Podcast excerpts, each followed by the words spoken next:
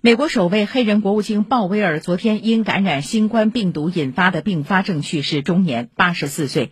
其家人说，鲍威尔此前已完全接种新冠疫苗。